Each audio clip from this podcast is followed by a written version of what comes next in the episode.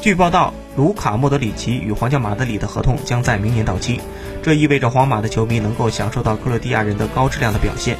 直到2021年6月30号，由于他的年龄，莫德里奇将在今年9月9号年满34岁。